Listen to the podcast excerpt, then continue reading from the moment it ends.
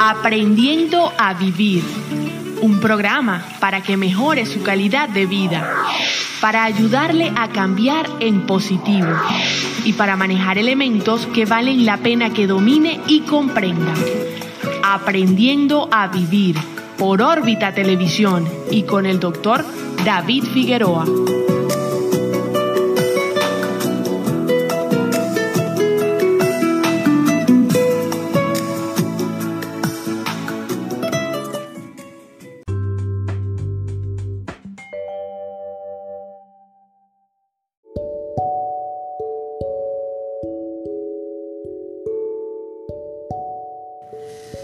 Saludos amigos, les habla el doctor David Figueroa, médico psiquiatra.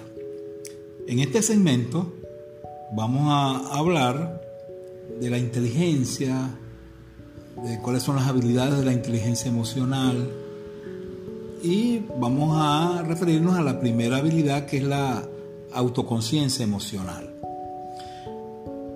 La inteligencia como concepto, como función psíquica, es la capacidad que tenemos de los seres humanos de entender o de comprender las cosas, de, resolver problemas. Eh, también la inteligencia se puede definir como la capacidad que tiene una persona de aprender. Las personas que aprenden rápido realmente son inteligentes. Entonces, la mezcla de la palabra emoción con inteligencia produce el concepto de inteligencia emocional. ¿De dónde salió este concepto? En los años 90 unos psicólogos eh, describieron lo que se llama la inteligencia social, Peter Salovey y John Mayer. Y ellos realmente acuñaron el término de inteligencia emocional y dijeron que era una forma de inteligencia social que involucra las habilidades de detectar las emociones propias y las de otros para analizarlas y emplearlas como guías de pensamiento y acción. Pero realmente hay que reconocer que fue hasta el año 1995 cuando se publicó un libro que se llama La inteligencia emocional del psicólogo Daniel Goleman y que fue un bestseller, se vendieron millones de copias y, el, concepto realmente se diseminó por todo el mundo. Y la inteligencia emocional, según Goleman, es el uso inteligente de las emociones, una capacidad humana adulta y equilibrada que se desarrolla a través de la práctica y de la experiencia. Claro, estamos acostumbrados a hablar de inteligencia en el sentido de la inteligencia racional, la, inteligencia de las matemáticas, de la razón. Y nunca, nunca hablábamos de la inteligencia emocional, pero precisamente eh, todas estas investigaciones eh, abrieron ese camino de la inteligencia emocional. Por supuesto, también no hay, no hay un solo tipo de inteligencia, hay varias. Hay un autor que se llama Howard Gardner que escribió ocho inteligencias emocionales, la inteligencia musical, la inteligencia espacial, sinestésica, etc. ¿no? Eh, y por supuesto, él define la, la inteligencia intrapersonal ¿verdad? y la interpersonal. Y las dos forman lo que se llama la inteligencia emocional. Cuando uno dice que una persona es inteligente desde el punto de vista emocional, está diciendo que la persona es, consciente de sus emociones propias y las de los demás. Es capaz de identificarlas, comprenderlas, manejarlas y expresarlas del modo más adecuado, en función del lugar, del momento y la persona implicada. Entonces, una persona emocionalmente inteligente es consciente de sí misma, vive en el aquí y en el ahora, eh, posee una habilidad empática, o sea, que se relaciona bien con las otras personas, tiene un buen concepto de sí mismo, conociendo sus fortalezas y debilidades, asume la responsabilidad de sus actos y mantiene su palabra con integridad y se esfuerza día a día por adquirir un mayor grado de excelencia personal y profesional. Y se mantiene pues en dirección de sus objetivos y actúa con diligencia y precisión. ¿no? Una persona emocionalmente inteligente es una persona eh, con unas características bien importantes y bien positivas. Se han descrito cinco habilidades prácticas de la inteligencia emocional. La primera se llama autoconciencia emocional o conciencia de mis propias emociones. La segunda se llama autocontrol, o sea, cómo las gestiono, cómo las manejo. La tercera se llama automotivación, es decir, cómo me motivo. La cuarta es la empatía y la quinta son algunas habilidades sociales.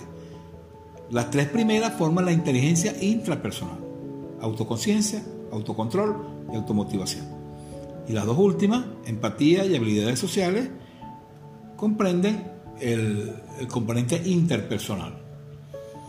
Entonces, identificar las emociones, la autoconciencia emocional, es la clave de la inteligencia emocional. Pues. Sin eso no podemos hacer nada. Uno tiene que saber en, qué, cada momento cuál es la emoción que estoy sintiendo y no confundirla con otra. Segundo, para manejar las emociones, vamos a, más adelante vamos a hablar en más detalle de esto. Cuando manejamos las emociones nos permiten que no nos controlen y saber eh, gestionarla de una manera adecuada. La persona sabe serenarse, librarse de la ansiedad, de la rabia, etc. Y se recuperan más rápido de los reveses de la vida. La tercera habilidad, que es la automotivación, son personas que eh, controlan su impulsividad y, cumplen sus objetivos y están conformes con sus logros. La empatía es la capacidad de ponerlos en el lugar del otro, saber qué quieren, qué necesitan.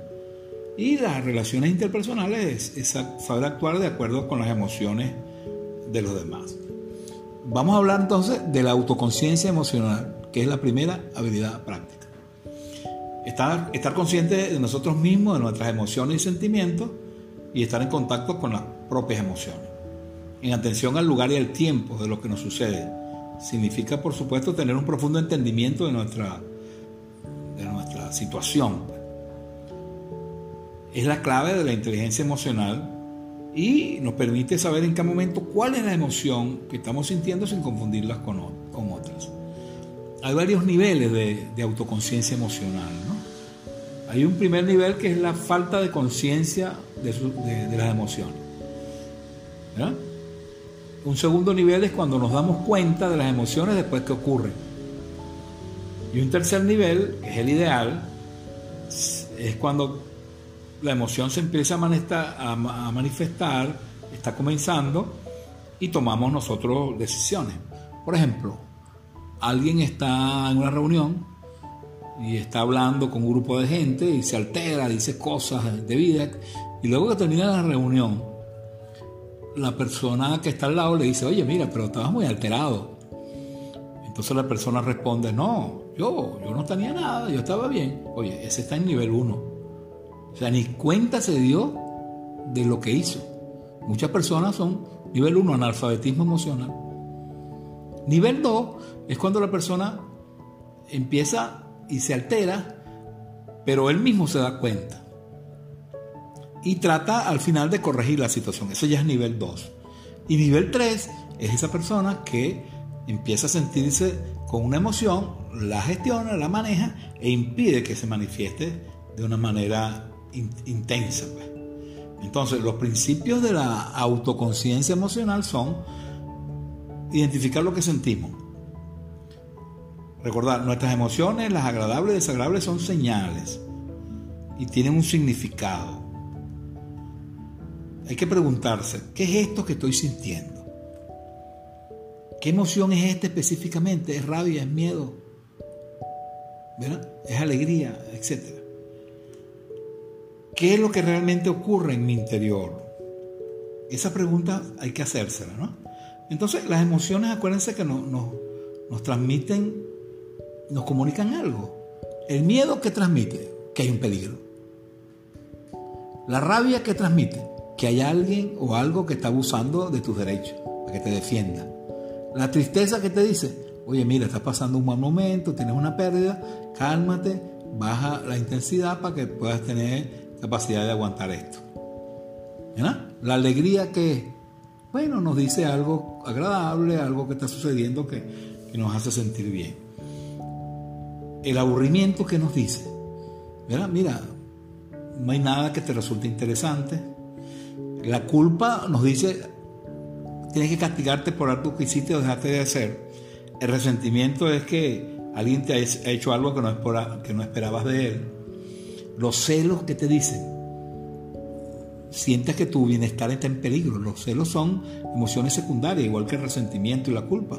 Es una mezcla. Los celos son una mezcla de, de rabia, de tristeza y, y, de, y de molestia, ¿no? De molestia muy fuerte. Entonces, las emociones lo, lo, que nos hacen es comunicar, ¿no? Comunicar cosas y uno lo que tiene es que canalizarlas de la mejor manera posible y actuar precisamente con, con esa capacidad de, de, inteligencia emocional. Entonces debemos examinar nuestros juicios, hay que sintonizar nuestros sentidos, conectar la razón con las emociones, saber cuál es la intención que yo tengo y prestar atención a mi conducta, ¿no? Es bueno utilizar expresiones yo pienso que, yo opino tal cosa. Hay que hacer un diálogo interno permanente, analizando qué es esto, cómo es esto, cómo voy a reaccionar. Y, y saber qué, qué, interpretación estamos haciendo de los hechos. Y hay que reconocer que las personas pueden responder de distintas maneras a nuestras conductas. Pues. ¿Eh? Entonces, tener autoconciencia emocional, identificarla, es el primer paso para desarrollar la inteligencia emocional. Saludos, gracias y hasta la próxima.